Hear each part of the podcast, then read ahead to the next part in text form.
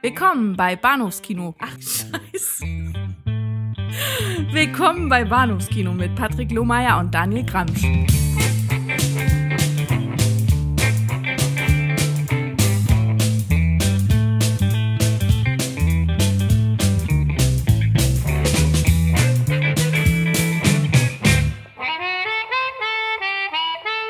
Hallo und herzlich willkommen zur Episode 163 des Bahnhofs Kino Podcast. Mein Name ist Patrick und bei mir ist der Daniel. Hallo. Hallihallo. Ja. Heute Abend geht's um Macho Man und Hellboy, aber Mhm. genug zu uns. Tada, das war der Schenkelklopfer, den ich angekündigt habe. Der war super. Ja. Ja. Aber über welche Filme reden wir eigentlich heute Abend? Ja. Ha, und äh, jetzt versandet der Gag so langsam im, im tiefigen, tranigen Tal der Trauer. Oh, wei, Äh. auch das noch eine Alliteration. Ja. Ja. Es geht um äh, ja, Macho Man, Harte Fäuste aus dem Jahr 1985, dem oberfränkischen Actionkracher von Alexander Tito Spender. Und zum zweiten sprechen wir heute Abend über Hellboy, dem ersten Teil von bis dato zwei Teilen äh, Mhm. an Comic-Verfilmung nach den Vorlagen von Mike Mignola. Und der Regisseur heißt äh, Guillermo del Toro. Toro. Ein äh, alter Bekannter, den wir auch schon ein, zwei Mal im Podcast hatten. ja. Und immer wieder Ja. gerne. Immer wieder gerne. Mhm. Äh, das äh, ja, wird ein auf jeden Fall äh, sehr schlagkräftiger, alkoholgetränkter, lustiger Abend. Und äh, ich kann echt jetzt schon mal vorweg schicken. Ich hatte, wir, wir, haben, wir, haben, wir haben eine Menge äh, schöner Klopper und Reißer gehabt in den letzten Wochen, aber ich hatte selten so viel Spaß wie bei der Vorbereitung auf den heutigen Abend. Auf, auf jeden Fall, auf jeden Fall. Ich habe, ich, äh, ich, ich bin, ich bin wirklich erstaunt, dass der bis hierhin, also gerade Macho Man, äh, so, so an mir vorbeigegangen ist, weil das, das, das, das, das dürfte der eigentlich gar nicht. Der ist so, ich hatte ich hatte wirklich, ich hatte eine, eine meine diebische Freude damit und dachte irgendwie bei mir eigentlich, das ist so ein, das ist so ein, äh, ein, ein ganz hervorragender Vertreter dieser, dieser Form von Videothekenkunst, den, soll ich sagen, den, den, den darf man eigentlich auch gar nicht anders sehen als irgendwie mit, äh, mit, mit Bildfehlern und, und, und Tracking-Problemen und äh, ver, ver, verschobenen äh, Farben und all das und ausfallendem Ton. Das, das gehört irgendwie einfach dazu. Genauso wie, keine Ahnung, Chips und eine Kiste Bier. Ja, definitiv, äh, glaube ich auch. Wir haben ihn, glaube ich, in der denkbar schönsten Form gesehen und ähm, Hellboy habe ich dann dafür hochauflösend gesehen und äh, das war auch eine schöne Überraschung für mich dazu, aber später, äh, später ein bisschen mehr, weil ja, beide, beide Sachen sehr schön. Äh, beginnen tun wir allerdings mit Macho Man und äh, der soll nicht zu verwechseln sein mit dem Christian Ulm-Film gleichen Namens, der vor ein paar Jahren rauskam. Hat damit rein gar nichts zu tun. Wir reden jetzt über echte Kerle. Nämlich über äh, den ehemaligen, ist er Fliegengewicht oder Leichtgewicht? Leichtgewicht. Ähm, Mhm. Box-Weltmeister oder Deutscher Meister? Weltmeister, glaube ich sogar. Ja. Äh, René Weller. Und, Der war, der war, der war tatsächlich meine, der, äh, als, man kann über ihn sagen, was man will, aber als Boxer war er nicht schlecht. Ich hatte, hatte mich vorne, vorneweg ein bisschen informiert und von 55 Kämpfen hat er 52 gewonnen und äh, zwei waren unentschieden und nur einer hat, einen hat er verloren. äh, ich glaube, das ist eine bessere Quote als Rocky sogar. Das, ja, der hat ja sowieso nur gegen Apollo Creed gekämpft oder Nein, das stimmt doch. Ivan. Drago. Ach, du hast einfach, ach, du hast ja, Ivan Drago, ja. Du hast einfach die, die, die, die, die späteren Teile nicht verfolgt da. Da, hat er auch noch andere, andere Gegner. Aber äh, Auch mit so ja, Namen.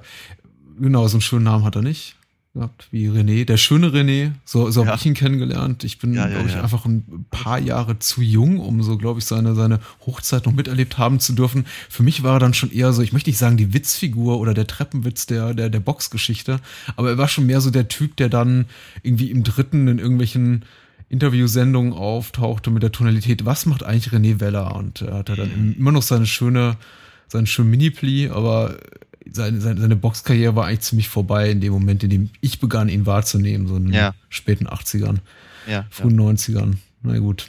Hm. Und er hatte auch immer, glaube ich, wieder so ein bisschen rechtlich so seine Problemchen. Unter anderem, Ja. glaube ich, sogar mit Macho Man, dem Film selbst, dessen, dessen Release er versuchte zu verbieten oder stark einzuschrecken Anfang der 90er, als er, glaube ich, sogar einklagen wollte, alle, alle Filmkopien zu vernichten. Mhm. weil er peinlich berührt war ob seines Auftritts, was ich gar nicht verstehen kann. Nee, überhaupt nicht, nein, ganz im Gegenteil. stolz sein sollte er. Ähm, was er. Was er aber wohl äh, geschafft hat, war die, ähm, äh, ich glaube, sie nennen es Erotik-Szenen. was ich alleine schon echt gewagt finde, aber ähm, genau das, das äh, wollte er wohl rausgeschnitten haben aus äh, späteren Veröffentlichungen. Ja. Ich weiß nicht, sie sieht gut aus. Also muss sich nicht, äh, muss sich nicht schämen.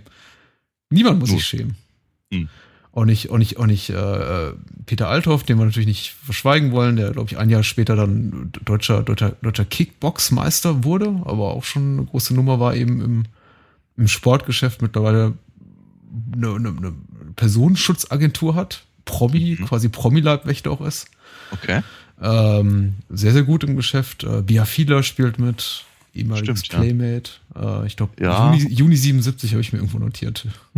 Playboy, Playmate des Monats. Das mag sein. Also ich, also ich muss ganz ehrlich sagen, ich meine, der Name war mir natürlich durchaus ein Begriff, aber ich musste auch nachgucken und stellte fest, dass ich sie tatsächlich kannte aus äh, so zeitlosen Klassikern wie äh, Sunshine Reggae auf Ibiza mhm. und den Eis am Stiel-Film. Ja. Das ist wahrscheinlich so ein Gefühl, was, was viele eilen wird, wenn sie den Vorspann des Films sehen und Bea Fielert, äh, man sieht die erste Einstellung von Bea Fielert das dass man denkt, ja. die kenne ich doch. Die beiden kenne ich doch. Ja. Mhm. ähm, es ist, oh, äh, ja. es ist eine der ersten äh, vielen großen Momente des Films, aber oh, bevor ja. wir über. Oh ja, ich meine, gleich, gleich die erste äh, harte Konfrontation von äh, René, der Dauerwelle Weller, äh, mit seinem, mit seinem, mit seiner Popelbremse und dem und der Fukuhila und den äh, ach, wie gefährlichen äh, Drogendealern, die Bea Fiedler an die Nadel bringen wollen, fies wie sie sind und wie man das offenkundig so in den 80ern gar mal machte in Nürnberg.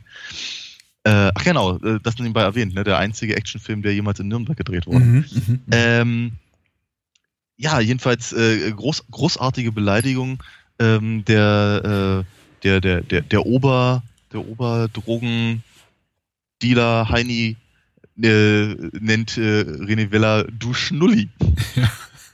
Ja. da habe ich mich sehr gefreut. Du Schnulli fand ich ein super Wort. An, äh, an Macho Man ist vieles super. Äh, ich muss die UFDB-Inhaltsangabe vorweg schicken. Ja, und ist eine der guten Inhaltsangaben. Ne? Sie, sie, sie, sie bringt relativ kurz auf den Punkt, glaube ich, auch so ein bisschen die Tonalität des Films und was der Film mhm. ausmacht. Äh, nämlich ist relativ kurz und knapp gehalten und lautet äh, folgendermaßen: Geschrieben hat sie Black Lion. Und ähm, äh, sie lautet da der Boxweltmeister Dani Wagner. Im Film auch gerne ne, im, im Wechsel Danny, Daniel und Dani genannt. Da war man mhm. sich wohl nicht so ganz einig. Ähm, äh, der Boxweltmeister Dani Wagner rettet in Nürnberg die junge Sandra, gespielt von Bea Fiedler, aus der Gewalt von drei Drogen Drogendealern, die gerade dabei sind, sie mittels eines Gratisschusses süchtig zu machen. Nach dem Überfall auf eine Bank macht er sich mit seinem Freund Andreas, gespielt von Peter Althoff, dem Besitzer einer Karateschule und selbst durchtrainierter Karatekämpfer, auf Gangsterjagd. Beide lassen natürlich ordentlich die Fäuste sprechen. Und das war's. Das ja. ist gut. Ja, das ist, ja. wie Sie sagen, ich, ich persönlich finde das gerade spontan besser zusammengefasst, als der Film es vermochte. Ja. Ja. Und, äh, weil, äh, Sie sagen, eine, eine stringente Handlung zu erzählen, ist die Sache des Filmes nicht. ja, der, der, der Film weiß, dass seine, seine Reize offensichtlich nicht in der im, im, im ausgefeilten Plot liegen, sondern eher mhm. so ja, in, in, in schlagkräftigen Argumenten. Und das äh, zeigt er eben auch gleich zu Beginn mit dieser wunderschönen äh, Eröffnungsmontage. Ich fand den Vorspann oh ja. sehr, sehr schön. Ich bin oh ja. normalerweise kein großer Fan davon, quasi schon so die, die, die Best, eine Best-of-Montage äh, mhm. der, der, der, Film, der, der Highlights, die einen dann später im Film erwarten, so zu zeigen. Aber hier hat tatsächlich, tatsächlich ganz gut gepasst, weil ja. ähm, man hat eben so auf den Punkt gebracht, was auch die Charaktere ausmacht. Also René, beziehungsweise Dani ist Boxer, ähm, Peter mhm. ist, äh, beziehungsweise Andreas ist Karatemeister und ja, Bia Fieler ist eben, kommt aus der Dusche. ja, in der Tat, in der Tat. Ähm, ich dachte auch so bei mir. Also ich glaube, ich glaube, neben dem, neben dem Vors Vorspann oder dem Intro oder wie man es nennen möchte, von äh, äh, Conan dem Barbar, einer der schönsten äh, Arten, innerhalb von zwei, drei Minuten auf den Punkt zu bringen, worum es in dem Film geht. äh, Womit, womit fangen wir eigentlich an? Wie immer so die Frage, wenn wir über diese Art von Film reden. Diese Art. Ich schon mittendrin, dachte ich. Ja. Ja, weitesten Sinne. Ich, was, was fandest du besonders schön? Also mir, mir fällt ein, möchte ich mal so als erstes in den Raum schmeißen, überhaupt die Garderobe, die sehr Ja. ausgefeilt ist. Und selbst für 1985er Standards Ja. wahrlich keine, keine Hochzeit äh, mo- modischer, modischer Kunst. Mhm. Äh, selbst für 1985er Standards sehr gewagt. Es sieht alles eigentlich eher so aus wie ich, wie ehrlicherweise- 19 Hm? Sieht, sieht ein bisschen aus wie äh, die ausrangierte Garderobe von äh, Adriano Celentano. das meine ich völlig ernst. Ähm, sieht alles ein bisschen aus wie so so so äh, äh, Ita italienisches Zeug von ja End 70er, Anfang 80er, aber eben eher so so in der in die, so, so einer Disco äh, ja Laufstegnummer oder sowas in der Richtung Mhm. sehr viel, sehr, sehr, äh, alles sehr bauschig, äh, sehr, sehr äh, ähm, puffärmlich und und und äh, ganz viele Kragen. So, so, ist, also gerade gerade René Wellers ähm, Garderobe sieht eben ehrlicherweise ein bisschen aus wie, als wäre er gerne ein Pimp auf der Reeperbahn. Ja, absolut. Ich dachte auch, das passt wirklich in sowas wie. Ich meine, äh, nicht, nicht umsonst heißt äh, der Lieblingsclub von, von äh, Dani Superfly. Und Ja, genau so ja, sieht er ja. eben auch aus. Genau, ja, absolut, absolut richtig. Ähm, die, die, die, meisten, die meisten von denen haben dazu eine Haarpracht, die ich eben gerade schon versuchte, zumindest einigermaßen zu umschreiben, aber ich glaube, es ist mir nicht so ganz gelungen, weil das spottet nämlich tatsächlich jeder Beschreibung. Ich meine, der, der äh, Trainer, beste Kumpel von, von äh, äh, Andreas, also dem, dem, dem Karate-Meister, sieht so ein bisschen aus wie die dünnere Variante von Achim Menzel. Ähm, die haben, die haben alle wirklich fiese Schnurrbärte und nur die wenigsten können, können damit umgehen, habe ich so das Gefühl. Weil es gibt ganz, ganz wenig Männer, die wirklich äh, mit, mit, dem- also mit dem Schnurrbart gut aussehen können. Ehrlicherweise fällt mir spontan erstmal nur Tom Selleck ein. Ähm, aber das, was, was die da so alles über, über, über zwischen Nase und Oberlippe haben, das ist wirklich absurd. Ja? Und alle Mhm. irgendwie gerade mit so, einem- mit so einem merkwürdigen Föhnwellen. Ehrlicherweise dachte ich bei vielen von den Leuten, dass sie ein bisschen aussehen, als seien sie direkt aus dieser holländischen Comedy-Reihe New Kids gestolpert. ähm, und das ist eigentlich, eigentlich ist das eine Mode, jetzt widerspreche ich mir in gewisser Weise vielleicht ein bisschen selber, weil ich gerade sagte, Ita Italien Anfang der 80er oder so.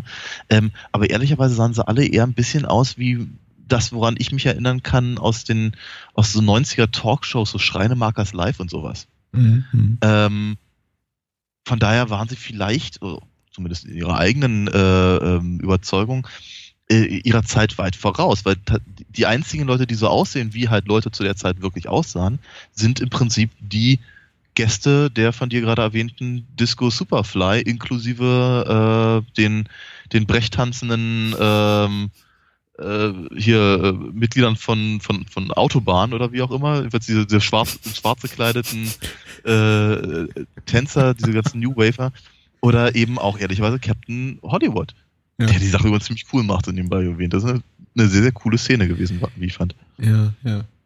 Ich finde, äh, man muss dazu sagen, ich glaube, der Einzige, der sich wirklich so, so extrem flamboyant, äh, an, flamboyant, flambo, wie, wie auch immer, Flamboyant, ex, extravagant, ja, äh, kleidet, ist auch wirklich René Weller. Die anderen sind einfach nur, möchte man sagen, einfach ein bisschen nach unseren heutigen Maßstäben wahrscheinlich sch schlecht gekleidet. Wobei ich da eben auch teilweise nicht, äh, mir nicht wirklich klar war, was da so die Beweggründe waren dahinter, bestimmte Menschen in bestimmte Klamotten zu stecken. Zum Beispiel der Kumpel von Andreas, den du gerade erwähnt hast, der steckt als dieser Banküberfall, als die beiden, äh, er, Andreas und Dani, diesen Banküberfall vereiteln in diesem viel zu großen Puma-Trikot, von dem ich dann irgendwie gemutmaßt habe, vielleicht haben die irgendwie, die hatten die einen Werbedeal mit Puma Davon und gehe ich aus. Ja, ja. äh, die mussten dann unbedingt irgendwie so, so, so ein Mäntelchen an ihm anziehen, so ein Leibchen, was irgendwie bis zu den Knien reicht, mit einem riesengroßen Schriftzug Ja. darauf, in dem er dann ja, aber es ist, es ist ja sogar durch die Gegend rennt. es geht ja noch weiter als das, ne? Weil ähm, äh, der gesamte Karate-Club hat irgendwie Puma-Klamotten und die ganzen Boxer rennen alle in Adidas rum. Mhm. Und ich glaube, ich bin mir jetzt nicht ganz sicher, aber ich könnte mir fast vorstellen, dass es auch eine regionale Sache ist. Ja. Ja. Wie Nürnberg und so. Nürnberg ist übrigens eine sehr, sehr schöne Stadt. Ich fand nur nicht unbedingt, dass sie sich wirklich ernsthaft für, äh, für harte Fäuste und Verfolgungsjagden so richtig eignete. Ja, man sieht nicht viel von Nürnberg. Also man sieht, man, man sieht irgendwie, glaube ich, äh, äh, Dani und heißt sie Sabrina, die, die, die Figur, die von Bea Fiedler gespielt wird. Ich glaube, Mhm. einmal an der, an, der, an der Nürnberger Stadtmauer, an der Schlossmauer entlangfahren. Mhm. Aber viel sieht man von Nürnberg tatsächlich wirklich nicht. Also die, die, die Ecken, die man sieht, zum Beispiel die Bank, die dann ausgeraubt wird und was eben noch Mhm. Dani und Andreas vereiteln können. Mhm. Keine Ahnung, wo die sich befinden. Auf jeden Fall nicht an einem der schönsten Fleckchen Nürnbergs. Und äh, auch die äh, Action-Sequenz, der wir da, der wir da Zeuge werden, die ist nicht die allergrößte, vor allem dann nicht, wenn, wenn man schon diese, diese, diese, diese Schrottkiste von altem Opel da ins Bild rollen sieht, die schon komplett verbeult ist und offensichtlich schon so drei oder vier Takes hinter sich hat, in der dieser, Ja, ja, ja. in der dieser, dieser Crash geübt wurde, Hm. dann, ja, dann ist die Enttäuschung vorprogrammiert. Aber das macht ja auch mit so den Reiz des Films aus. Das ist eben so das ganz Besondere, finde ich, an, an, an Macho Man, ungleich zu vielen anderen Filmen, über die wir auch teilweise hier schon gesprochen haben, inklusive Django Nudo, die einfach, wenn jetzt die Synchronisation nicht wäre und die Nachbearbeitung, eigentlich ein komplett wertloser, komplett langweiliger Film wäre, Ja. ist eben so äh, Macho Man durch seinen sehr herzigen Dilettantismus eigentlich schon wieder Hm. so ein richtig wunderschöner Film geworden. tatsächlich ist er ehrlicherweise, also ähm, abgesehen von der von den ähm, äh, sehr zweifelhaften Fähigkeiten der Schauspieler ähm, und die, wie soll ich sagen, die Aufwertung durch die sehr sehr guten Synchronsprecher, ähm, ist er aber tatsächlich gar nicht mal wirklich schlecht gemacht. Mhm. Er hat zwar so, so, so, so ein paar Momente, also ich habe das Gefühl, der äh, äh, Alexander Titus Bender, ähm, wie der Regisseur heißt, hat glaube ich nur zwei Filme gemacht, wenn ich Mhm. richtig informiert bin, ähm, hatte so seine Probleme mit, mit, mit engen Räumen, in denen viele Leute sind. Ähm, alles andere sieht gar nicht so schlecht aus. Der hat, der hat tatsächlich ganz interessante Einfälle auch durchaus. Auch seine, seine, seine Kameraleute sind gar nicht so verkehrt. Ähm, das hat alles, also es hat durchaus einen gewissen, ähm, ja, ich möchte mal sagen, so, so, so einen durchaus soliden Fernsehstandard. Also wir reden hier nicht von, von, von irgendwie äh, Filmfans, die mit ihrer, mit ihrer Super 8 Kamera irgendwie in der Hand äh, selber irgendwie was gedreht haben. Weil es, Mhm. das sind durchaus Leute, die, die, die Ahnung haben und auch durchaus ein bisschen was von, vom, vom Schnitt zum Beispiel verstanden und so. Ähm, das ist alles, es, der Film sieht nicht irgendwie dilettantistisch aus durch seine Machart. Mhm.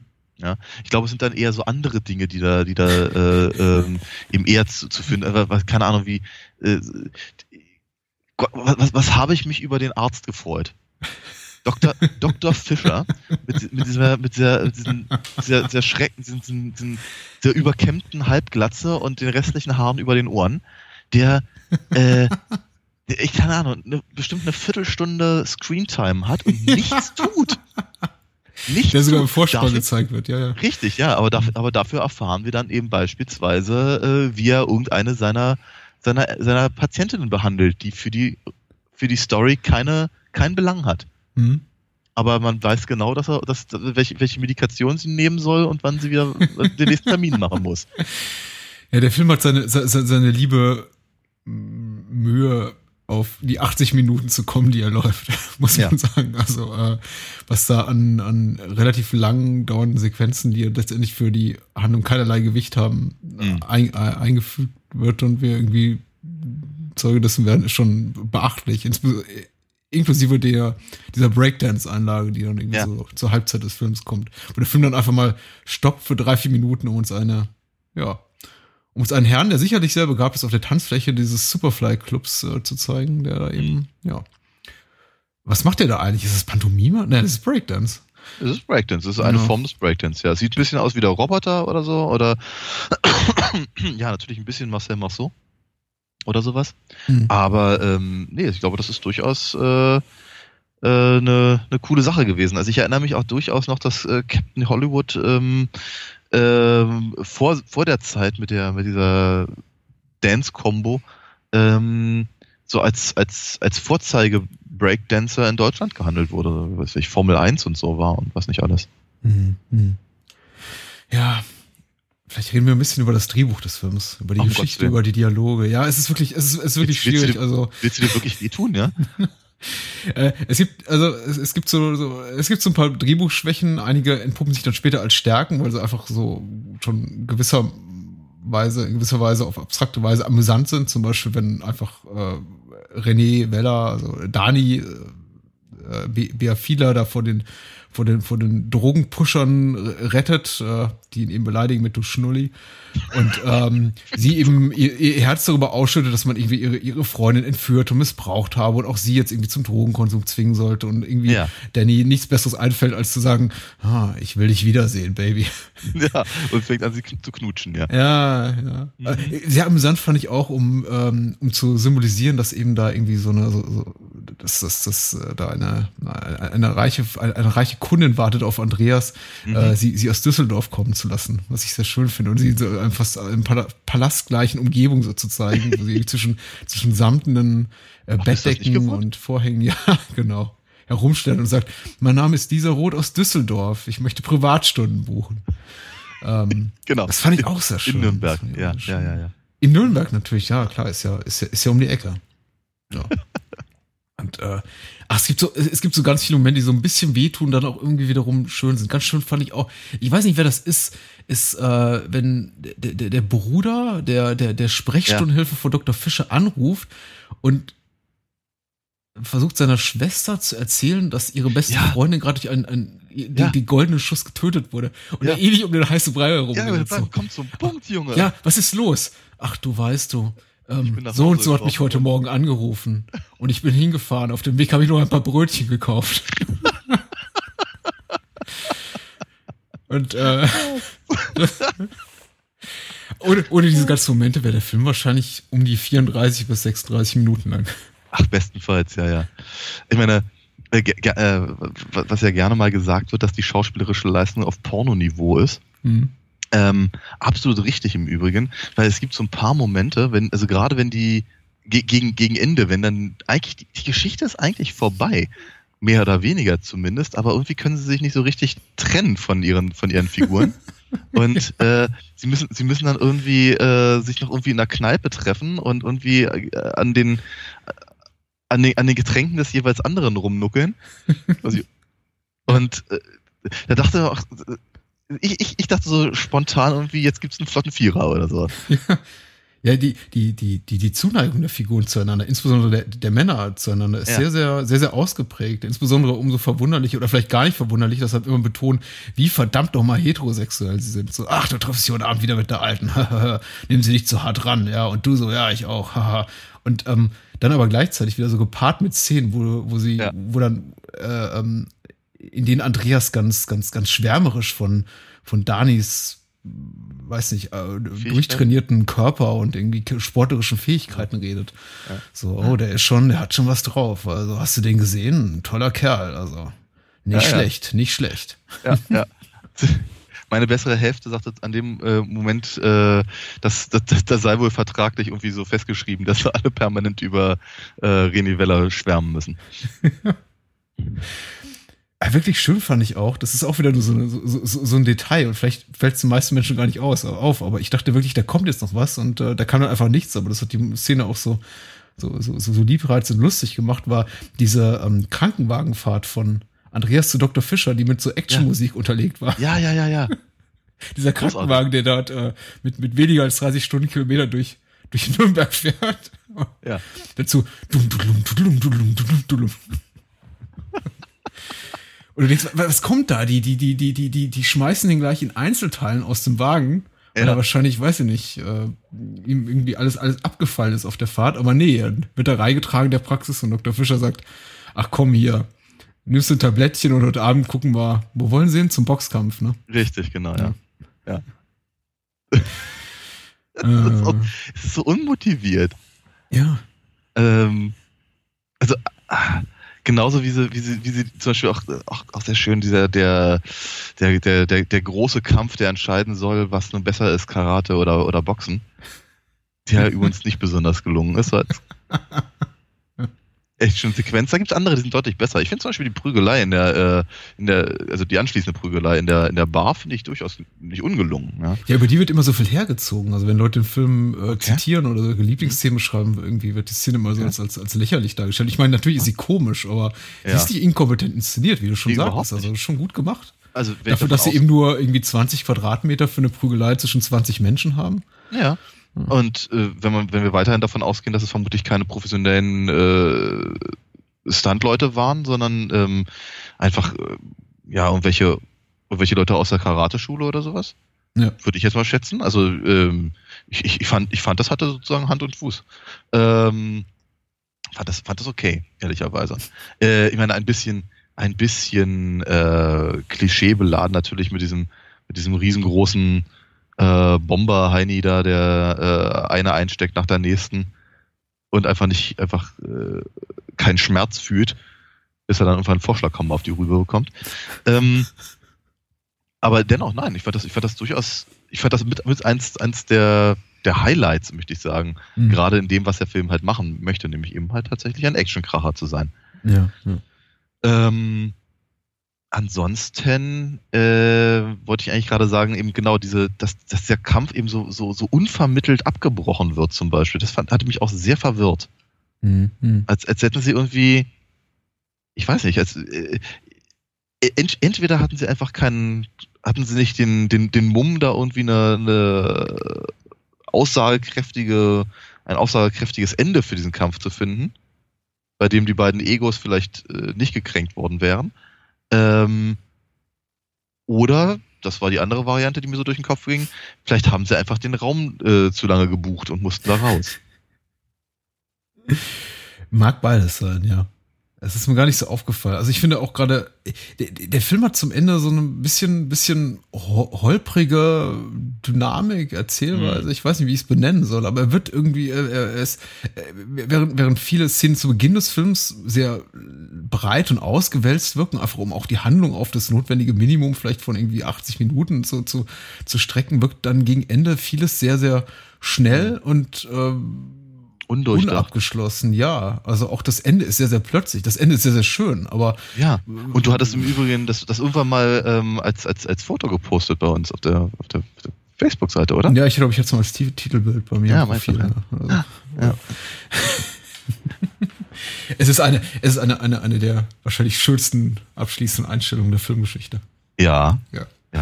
Da kann sich sogar das A-Team noch eins, äh, ein, ein, zwei Scheiben von abschneiden. Absolut. Also wenn, wenn, wenn äh, Peter Halthoff eins zeigen darf in einem Film, dann ist es, was er für einen tollen Split machen kann und was oh, er ja. für einen tollen äh, High-Kick machen kann. Also. Ja. Ähm, und ganz ehrlich, also ich kann das nicht. Durchaus, nein, nein. Und ich habe mich auch durchaus ein kleines bisschen beeindruckt gezeigt von der, von der, ähm, von der Trainingssequenz, die zwar mhm. ehrlicherweise wie der Rest des Films auch nirgendwo hinführte tatsächlich.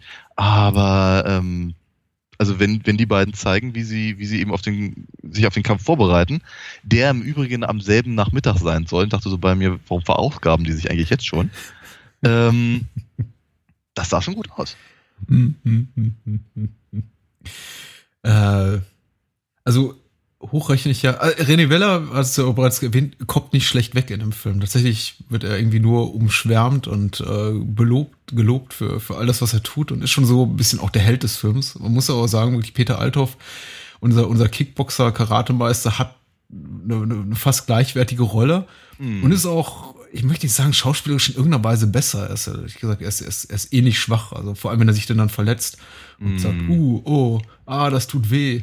Ja, aber, ja er ist immerhin, ich weiß nicht, er hat so ein bisschen, er hat, er hat so ein bisschen coolere Rolle rückblickend, weil er irgendwie auf den ersten Blick natürlich nicht so cool ist, sondern eben eindeutige Schwächen hat. Aber das macht ihn eben auch so ein bisschen sympathischer und zugänglicher, mm, dass er eben mm, auch zum Beispiel sagt, hier kommt mal hier Schüler, ich führe für euch mal was Tolles vor mit meinem Lieblingsschüler und dann machen sie so ein bisschen äh, Showtraining, was dann damit endet, dass er sich eben weiß ja. ich nicht, was klemmt, klemmt er sich einen Nerv ein oder sowas? Ja, Richtung, ja. Ähm, auf jeden Fall ganz schön blöd dasteht. Nämlich irgendwie ja. von seinem, von seinem äh, Musterschüler eins, ja, sprichwörtlich in den Sack bekommt, nicht, nicht wortwörtlich, aber so, sowas ähnliches und dann eben umfällt und sagt, oh, oh, oh, das war's, nee, vorbei, Schluss. Mhm. Äh, ist schon sympathisch. Ja, ja, auf jeden Fall. Also ich meine, ich finde, er hätte sich verkneifen können, der Lisa Roth aus Düsseldorf auf den, auf den, auf den Hintern zu hauen. Mhm. Oder war es oder war's, oder war's Sandra Petersen? Ich weiß nicht genau. Einer von den beiden dachte so bei mir, äh, das hätte ich jetzt gerade nicht gebraucht. Ja, ich glaube, ich habe auch Sandra vorhin Sabrina genannt. Das ist halt, ja, ja. Es ist auch nicht so weiter schlimm, ehrlicherweise. Ja, genau. es ist, äh, wir, haben, wir reden öfter mal über, über, über schwache Frauenrollen und äh, auch Macho Man macht sich, wie auch der Titel vielleicht schon andeutet, da nicht gerade, mhm. ist nicht gerade berühmt für, für seine starken Frauenfiguren. Nein, aber jetzt ehrlich, das habe ich auch wirklich nicht erwartet, nein. Nein, nein, nein. Sie haben eben andere Argumente in ihrer Bluse und äh, darauf kommt es an. Ich, äh, ich habe teilweise das Gefühl gehabt, ich war mir nicht ganz sicher, ob die Filmemacher wirklich wissen, was sie da tun, ob sie wirklich jetzt äh, daran gehen mit dem Ehrgeiz, wir machen jetzt einen deutschen Actionfilm, ist ja jetzt nicht gang und gäbe, weder heute noch im, mhm. im Jahr 1985 sowas wie, ein, wie, ein, wie einen richtigen Actionfilm aus deutschen Landen zu machen oder ob sie auch äh, gewusst haben, dass das, was sie da vor sich haben, also auch die, die Figuren vor der Kamera, die Schauspieler im weitesten Sinne, nicht wirklich dem gewachsen sind, was sie da, da, da tun wollen, äh, zeigen wollen. Also ich, der, der Film nimmt sich schon ja. teilweise auch ein bisschen selber aus Korn. Also ich hatte das Gefühl ja. zum Beispiel, wenn Danny da neben Sandra erwacht und im Radio läuft plärrend laut äh, Margaretes muntere Morgengymnastik. Ja. Dass sie schon, schon mit einem, sehr stark mit einem Augenzwinkern dabei sind. Ja, ich, ich, äh, ich glaube nicht, dass der Film irgendwie, ähm, ich, ich, ich glaube nicht, dass er wirklich gewollt trashig ist. Nein, nicht trashig, aber Nein. Ähm, witzig. Ja, ja, ja. Ich denke, ich denke, ich denke, dass das, das wollten sie, das wollten sie durchaus sein, zumindest in dem Rahmen, den es ihnen möglich war. Ähm, ich glaube ja eher, dass René Weller einfach zu der Zeit ein, ein angesagter Typ war. Mit dem konnte man, ne, der hat Schlagzeilen gemacht und und und und er war, äh, wie halt also rein als als als, als Boxer eben sehr erfolgreich. Ähm, er sah eben ehrlicherweise, Gott, du, du sagst das ja vorhin schon, der schöne René, ähm, er hatte eben keine Blumenkohlohren, ja, und sah aus wie, ich weiß nicht, keine Ahnung. Ähm, das war, ich glaube, das war schon durchaus eine, er, er war, er, er, war eine gewisse mediale Präsenz. Mhm. Ja, und ich glaube, damals wie heute ist dann einfach das naheliegendste, äh, mit dem einen Film zu machen. Ja. Ja. Ich meine, du musst eben kein guter Boxer sein, um sowas machen zu können. Es reicht schon, wenn du Daniel Kübelböck bist. ähm, und äh, ja, wie gesagt, ich denke, ich denke mal, das war halt so, glaube ich, der, der, der, der entscheidende Impetus. Und damals war das natürlich auch, ich meine, wir hatten 85 und die, die Art und Weise, wie wir den Film gesehen haben, äh, zeigt das ja auch sehr, sehr deutlich. Äh, wir hatten eine, eine, eine alte, eine alte holländische Videokassette. Das war genau der Markt, ja, der musste bedient werden. Die, die großen Firmen haben sich, haben sich gescheut, dem, dem, dem, dem, dem Igit IBA äh, Medium Video ihre, ihre, äh, ihren Klassiker-Filmkatalog zur Verfügung zu stellen. Aber Leute wollten eben Videofilme gucken mhm. und nicht immer nur das, was wir aus ARD und ZDF aufgenommen haben zum 25. Mal. Ähm, und dann wurden so eine Sachen eben runterproduziert und äh, eben dem, dem, den, den, den Leihhäusern zur Verfügung gestellt. Und ich glaube, das ist genau der Ansatz. Nicht mehr mhm. und nicht weniger. Äh, verzeih, ich nahm gerade einen Schluck. Ich habe ich hab mir Bayreuther Bier besorgt für den heutigen Abend. Bayreuther Bier. Bayreuther Hell aus der oberfränkischen Nachbarschaft von Nürnberg. Na, immerhin. Fast, ja. ja. Streng nach dem bayerischen Reinheitsgebot gebraut. Ähm, ja, und es ist gelungen. Es ist gelungen. Also ich finde auch äh, Mission Accomplished.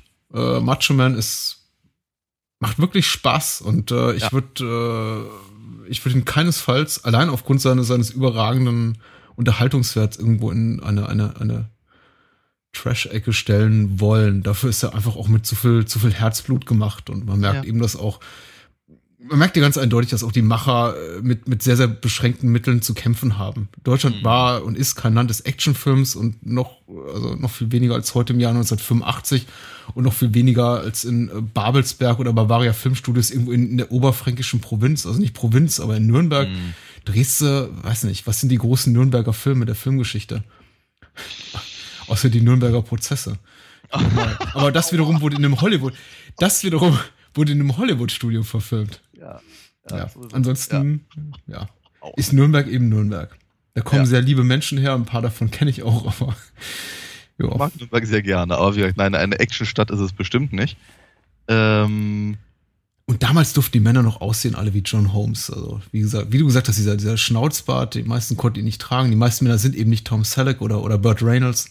Ja. Aber da durfte man noch ungestraft rumlaufen wie John Holmes. Ähm, so zumindest fand ich so der hier äh, Tony aus, der, der Ober, Oberdealer.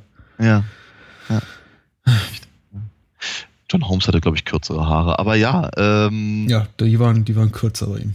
Ah, ein filmisches, äh, eine film- filmische Perle möchte ich es nennen. Ich, äh, ich glaube, mein Leben wäre ärmer, hätte ich diesen Film nicht gesehen.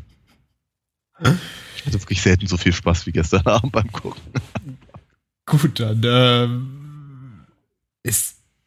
Woll- Wollen wir über Hellboy reden? Ja, gerne. Sehr gerne. Ich äh, nehme ich auch sehr gerne. Und äh, Hell- Hellboy ist so ein Film, den habe ich nicht mehr gesehen, zumindest nicht, soweit ich mich erinnern kann, seit er 2004 im Kino lief. Und ich habe äh, an der einen oder anderen Stelle in letzter Zeit meine meine meine meine Superhelden oder Comic-Verfilmung Müdigkeit äh, bekundet und eigentlich gesagt, äh, äh, ich habe schon gar kein Interesse mehr, da noch, irgend, da noch irgendwas anzusehen, zumindest nicht zur Zeit. Und dann, äh, als ich dann irgendwie im Bekanntenkreis fallen ließ, ich, wir, wir reden jetzt über Hellboy, wurde ich, begannen Menschen um mich herum mich zu belehren über den Film und über dessen Qualitäten und über die Qualitäten des Sequels. Und ich sagte, hey, hey, hey, ich war nicht immer so Superhelden müde oder Comic-Verfilmung müde. Ich habe Hellboy damals gesehen, ich habe ihn sogar im Kino gesehen. Also so schlimm war es nicht. Ich habe ihn allerdings jetzt auch lange nicht mehr wieder gesehen, weil eben genau aus dieser Fatigue heraus, aus dieser, ähm, ja, es ist irgendwie nicht so die Art von Kino, die mich noch so anspricht in den letzten Jahren. Und äh, als du ihn vorgeschlagen hast, war ich okay bis mäßig begeistert, falls es nicht das ein und dasselbe ist. Aber ähm, Mhm. als ich, nachdem ich ihn gesehen hatte, war ich wiederum hellauf begeistert, Das ist schön, dass das freut mich. getan haben. Auch, wie, auch, auch hier Mission accomplished.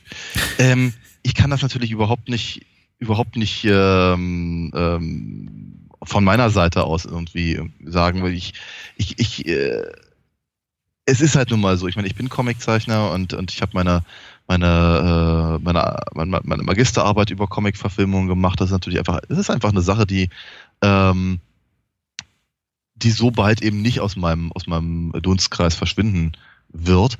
Äh, auch wenn ich natürlich durchaus, ähm, sagen wir mal, die aktuelle Entwicklung mit, mit ein bisschen, ein bisschen äh, Zweifel mir, mir ansehe und denke mir, naja, vielleicht muss auch nicht wirklich alles verfilmt werden oder wenn, dann wenigstens doch so, dass es interessant bleibt oder äh, ich, ich, ich sehe eben auch einige Fehlschritte bei der, bei dem, bei dem Versuch eben die Cash Cow halt gerade zu melken. Ähm, Hellboy gehört da nicht zu. Ja, weil eben tatsächlich äh, ist erstens er ist natürlich genau in einer Phase entstanden, als es außer den X-Men und den und den ähm, den, den Spider-Man-Filmen nichts gab, was wirklich den Erfolg gehabt hätte, wenn man denke halt an an, an äh, zum Beispiel Daredevil mit Mhm. äh, mit mit Ben Affleck, äh, dem der halt eben dieser Erfolg auch nicht beschieden war und so und von daher und es ist natürlich eben auch so Hellboy ist eben einfach keine riesengroße Figur. Mhm. Es ist eigentlich genau genommen wie, wie Sin City oder äh, von mir aus Spawn. Mhm. Äh, eigentlich, eigentlich eben eine, eine Figur eines, eines relativ kleinen Verlages, in diesem Fall Dark Horse. Ähm, und die haben halt ehrlicherweise mit Ausnahme von, äh, von ähm, Die Maske damals kaum wirklich großartige Chancen gehabt, äh, sich wirklich an dem Kuchen gütlich zu tun, den eben Marvel und DC ähm, auffahren. Hey, da, hatte, hatte Dark Horse nicht damals schon die Conan-Lizenz? Conan glaube nicht. Nee? Ich Glaube damals noch Ich glaube, ich habe so einen alten Bildband noch liegen. Bin mir nicht ganz sicher, wie alt er ist, aber der ist irgendwie, irgend- der ist 2000, aber ich weiß auch nicht, welches Jahr. Das kann, ich, ich weiß es nicht. Es kann, es kann durchaus sein. Mittlerweile liegt Conan woanders, glaube ich. Mhm. Aber ähm, Dark Horse hatte vor allem die Aliens und, und, und äh, Terminator, Robocop und äh, Predator Mhm. Lizenzen. Und damit haben sie im Prinzip die ganzen anderen Sachen äh, finanziert. Sie hatten zwischenzeitlich, ja, glaube ich, Indiana Jones und ich glaube, sie hatten auch Star Wars. Äh, aber eben genau das ist das Wichtige halt bei, bei Dark Horse.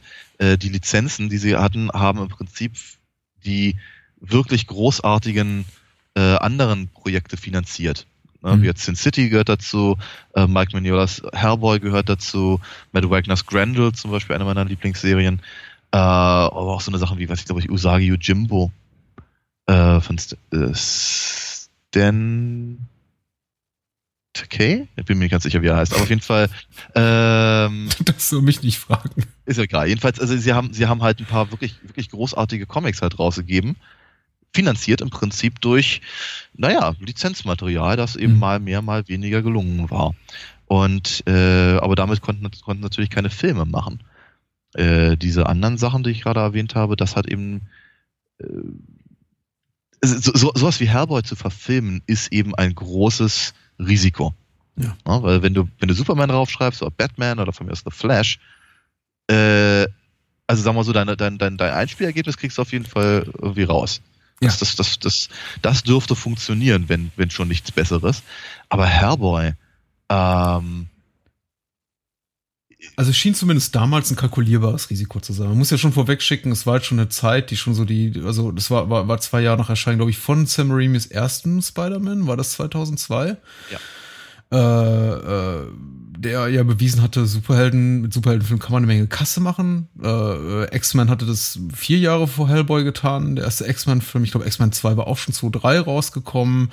Äh, Guillermo del Toro selber hatte sich auch mit, mit, mit Blade 2 auch bewiesen, zumindest als jemand, der fähig ist, sowas zu machen. Und ich meine, überhaupt die ganze Blade-Reihe hat eben auch bewiesen, dass quasi so die, die zweite Garnitur der Superhelden eben auch in der Lage ist, eine Menge Kohle einzuspielen, weil man ja, dann eben auch, ja, weil die auch weniger kostet. Ja. Mit der Einschränkung, dass natürlich kein Schwein wusste, dass Blade eine Comic-Verfilmung ist. ja. Das, da gebe ich dir recht, da gebe ich dir recht, ja. Das war sicher ähm, von untergeordneter Wichtigkeit, ja. Absolut. Ja. Aber wie gesagt, ja, ich, ich bin mir nicht ganz sicher, ob es wirklich ein kalkulierbares Risiko war. Ähm, dürfen ja, ich glaube, immer wenn ein Studio sagt, hier sind 100 Millionen, mach mal einen Superheldenfilm dann oder eine Comic-Verfilmung, dann hm. denken das zumindest die Analysten. Ja, das mag, ja, ja, ja, okay, gut. Kann, mag, mag sein. Ähm, aber es ist natürlich, es ist, ich, es ist eben kein Garant für ein, es ist schon mal gar kein Garant für einen wirklich guten Film, aber eben auch für mhm. einen erfolgreichen Film natürlich nicht. Ja. Und wenn du halt ein, eine, ein, also ich meine, was ich Ron per Perlman zum Beispiel, hat jetzt in den letzten Jahren und nicht zuletzt durch Hellboy äh, unglaublich an Profil gewonnen. Äh, vorher war er, glaube ich, einer, sagen wir mal, dem, dem, dem, dem, äh, dem großen Kinogänger nur sehr bedingt vertraut und wenn dann mhm. eher durchs Gesicht und nicht durch den Namen. Ähm, natürlich hat er, hat, er ganz, hat er große Sachen im, im, äh, im, im Gepäck gehabt. Äh, Im Prinzip, seit, seit, äh, am Anfang war das Feuer und was ich, Name der Rose und ach, was weiß ich nicht, alles, was er gemacht hat. Ähm, aber ähm, ich glaube, ich glaube, es ist genauso wie andere Schauspieler, wie was ich, John Hurt oder sowas. Also eher so eine, eine Figur, die so eher in späteren Jahren von äh, den Filmfreunden auch so angenommen wurde als, als jemand, der eben auch einen Film oder eine Serie prinzipiell aufwertet, allein durch die pure Anwesenheit. Ja, ja. Und ähm, nun war natürlich Ron Perlman auch immer, immer sehr ähm, größtenteils sehr äh, vorsichtig, würde ich mal nennen, was, was er für Rollen annimmt. Mhm. Ja, was eben so, sowas wie äh, Stadt der verlorenen Kinder hat er gemacht. Und ich meine, ja, ja, es gab ja, es gab ja natürlich auch diese, diese ähm, Schön und das Biest-Serie, aber da hat man ihn ja auch nicht erkannt. Ähm, also wie gesagt, also ich würde sagen, also Ron Perlman ist jetzt nicht unbedingt der Typ gewesen, für den man 2004 wirklich ins, ins Kino gestürmt ist. Nein, das ist richtig, das ist richtig. Auf, auf, auf jeden Fall nicht.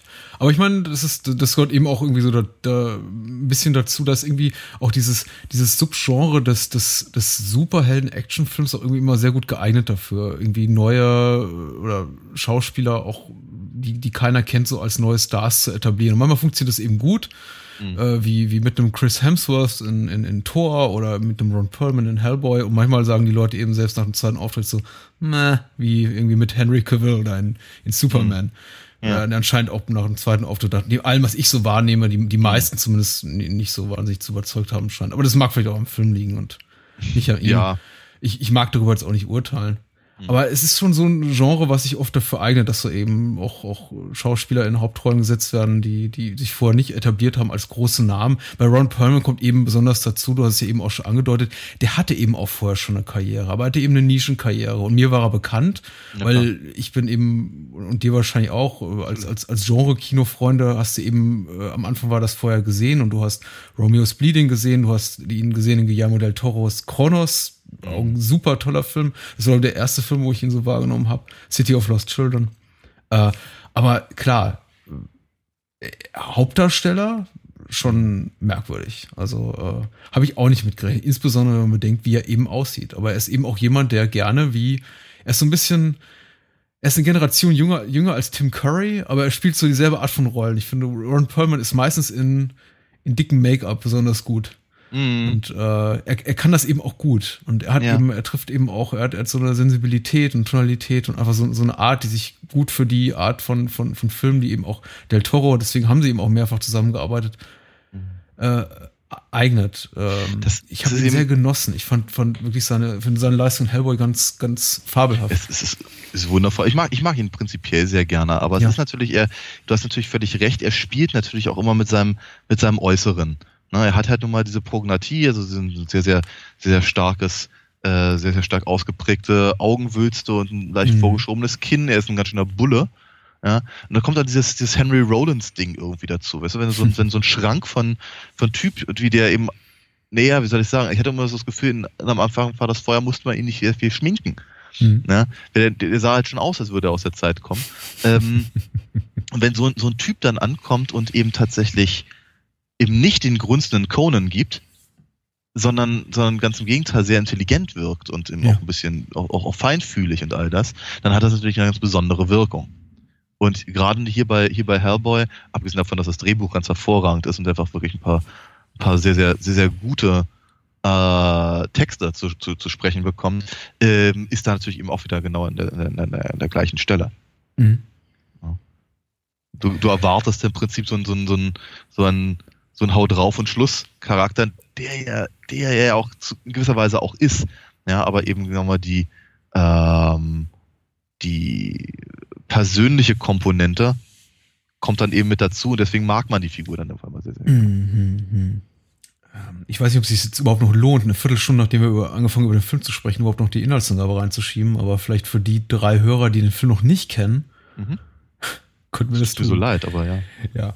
Ähm, geschrieben hat sie unser alter bekannter Moonshade, den wir demnächst mal irgendwie, wenn er in Berlin vorbeikommt, auf ein Bierchen einladen sollten, denn er hat unseren Podcast schon sehr, sehr viele Stunden Sendezeit beschert, glaube ich, so offeriert.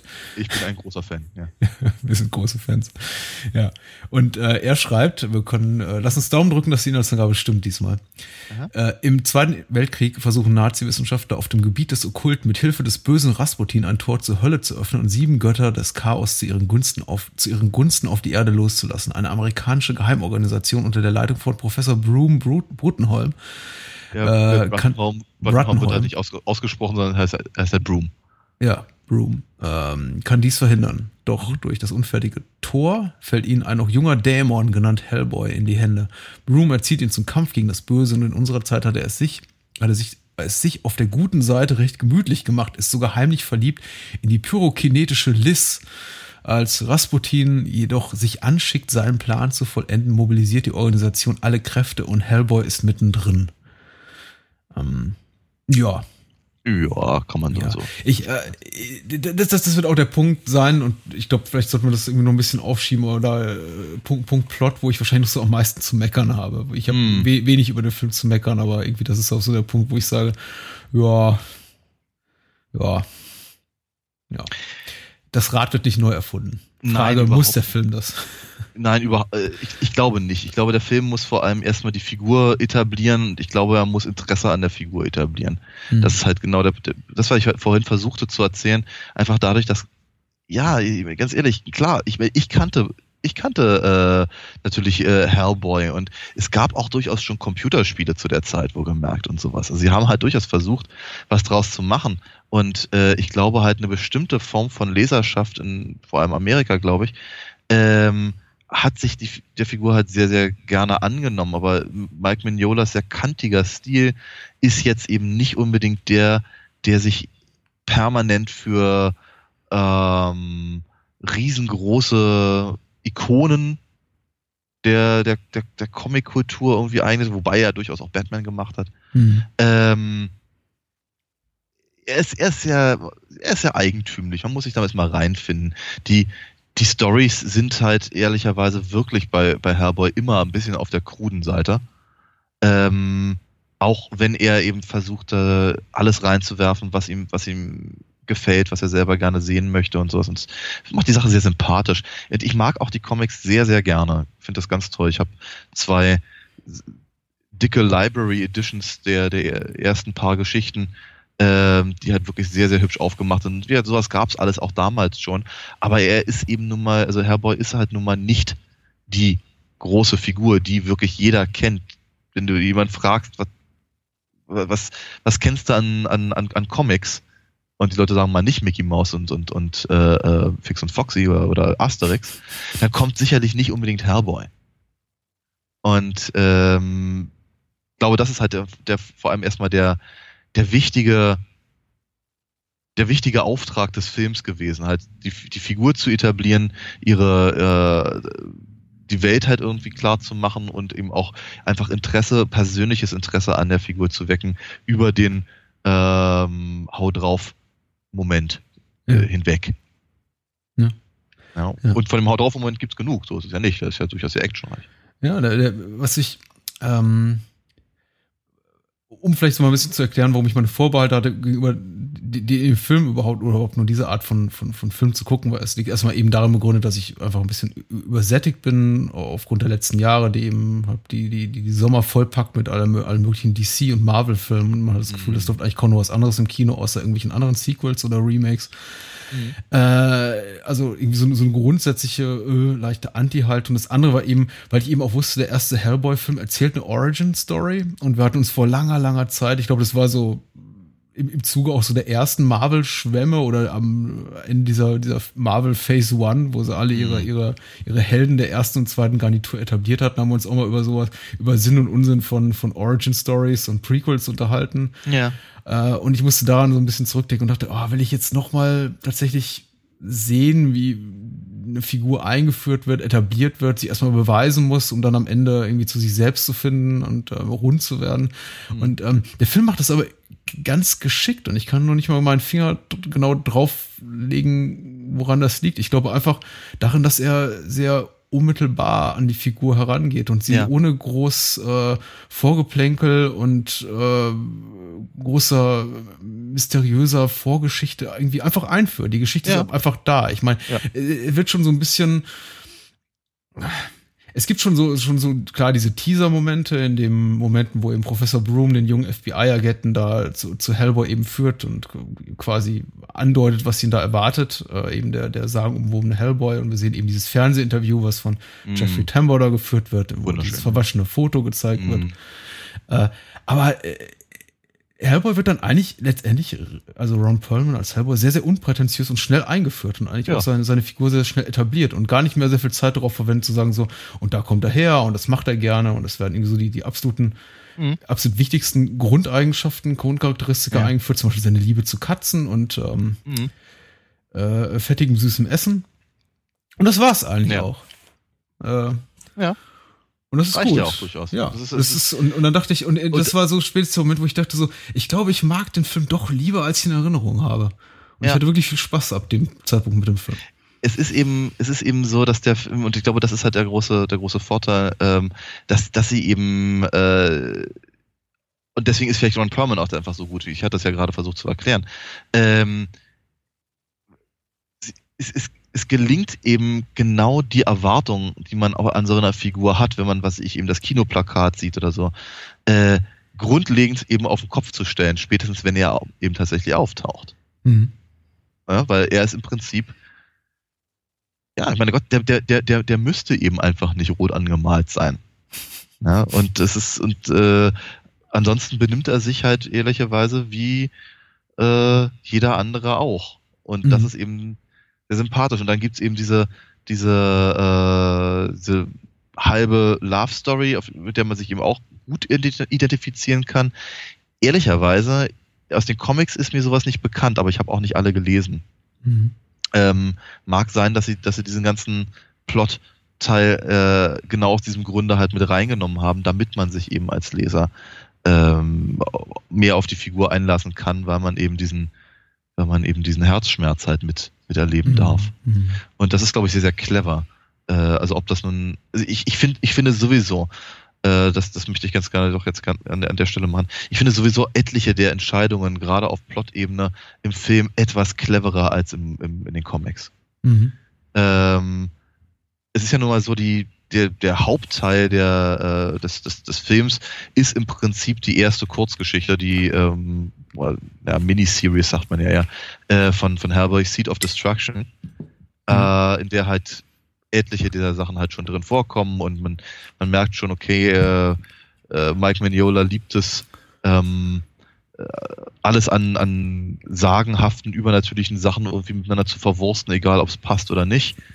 Ähm, da hast du halt dann Ragnarök und du hast halt die Nazis und du hast äh, äh, welche irgendwelche ähm, Lovecraftschen äh, Figuren natürlich, die Oktoja hat und, und was nicht alles und eben den äh, Samael heißt der, glaube ich, jetzt im Film. Ich bin mir nicht ganz sicher, ob der auch so im Comic heißt.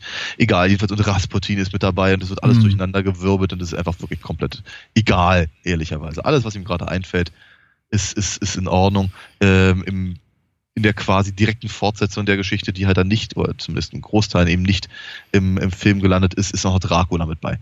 Also wie gesagt, Everything but the Kitchen, äh, kitchen Sink.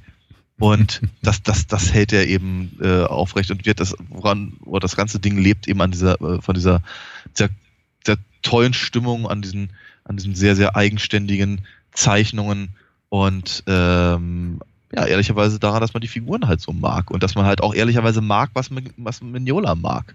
Mhm. Weil, wie das ist halt nicht sehr originell. Er hat eben, der hat seinen Lovecraft halt sehr, sehr, sehr genau gelesen. Der weiß halt ganz genau, was er da tut und der braucht einfach nur das, was er gerne möchte.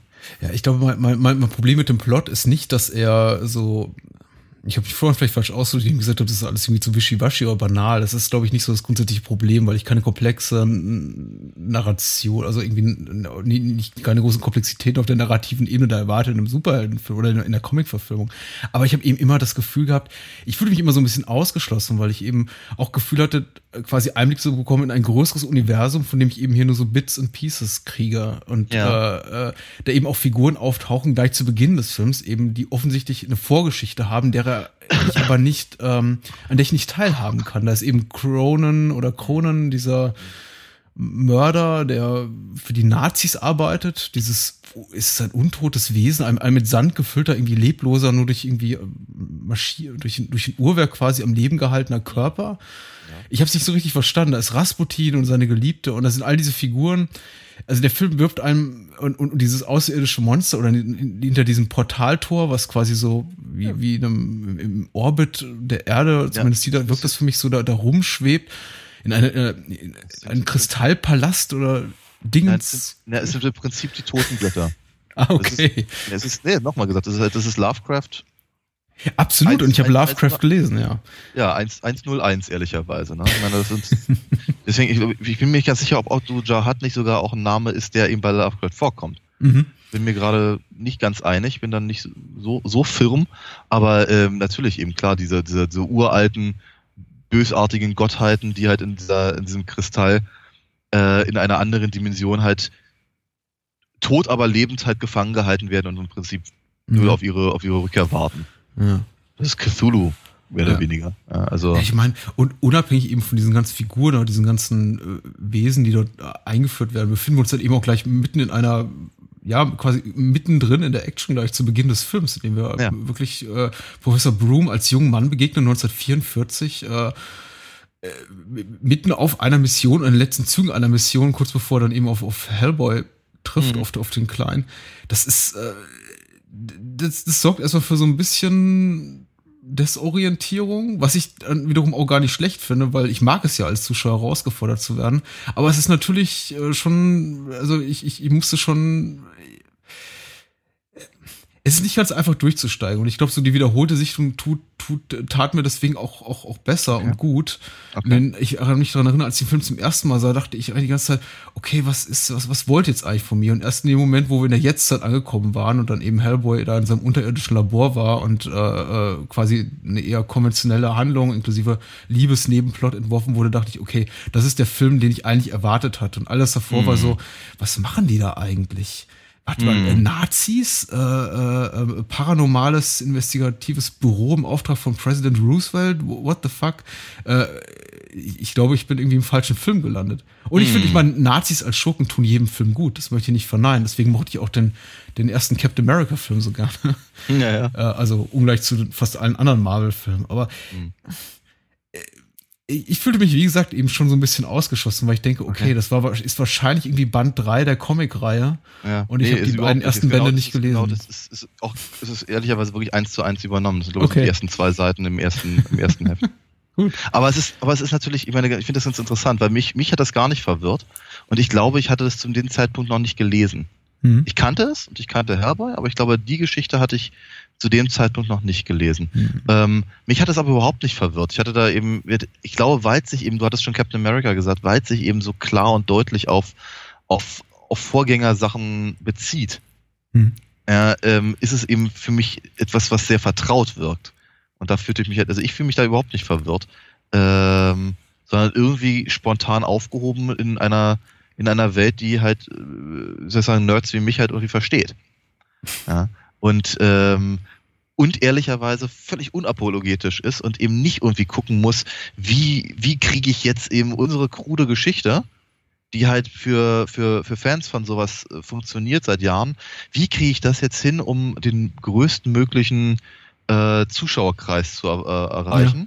Ja. Ja. Ähm, wie muss ich mich biegen, damit das irgendwie funktioniert? Und sie haben sich verbogen, wohlgemerkt, muss man ganz ehrlich mhm. sagen. Jetzt ist es nicht alles, alles da drin und es sind etliche Figuren sind nicht dabei, Sachen, die, die, ähm, die äh, nirgendwo hinführen, auch in den Comics haben sie rausgelassen. Dafür haben sie andere Sachen reingenommen. Eben, du hast ja gerade schon, äh, äh, wie heißt er, Tem, Tembo, Tembory erwähnt, den Schauspieler. Mhm. Ähm, Je äh, Jeffrey Tambor.